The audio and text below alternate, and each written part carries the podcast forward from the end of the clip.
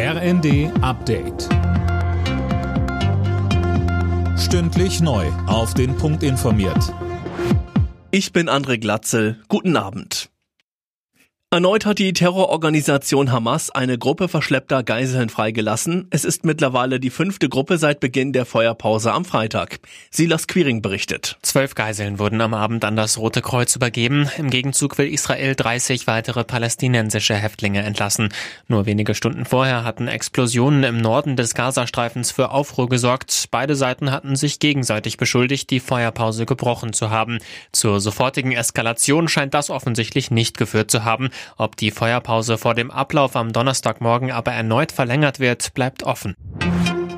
Bundeskanzler Scholz hat im Bundestag seine mit Spannung erwartete Regierungserklärung zur Haushaltskrise abgegeben. Darin erklärte er, dass das Karlsruher Urteil so nicht erwartbar gewesen sei. Sönke Rülling, das sieht man in der Opposition anders. Ja, das war sogar mit Ansage so CDU-Chef Merz, denn Experten hätten lange davor gewarnt. Und was Scholz nun für Antworten geliefert hat, das reicht ihm auch nicht. Er sei völlig überfordert und verglichen mit Kanzlern wie Brandt, Schmidt oder Schröder seien die Kanzlerschuhe für Scholz mindestens zwei Nummern zu groß. Auch Linken-Chef Bartsch batschte den Kanzler ab.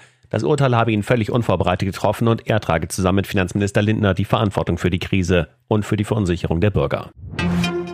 Der Zentralrat der Juden verurteilt das Verhalten von Gil Ofarim. Der Sänger hatte im Verleumdungsprozess jetzt gestanden, dass er den Antisemitismus-Skandal erfunden hat und sich entschuldigt.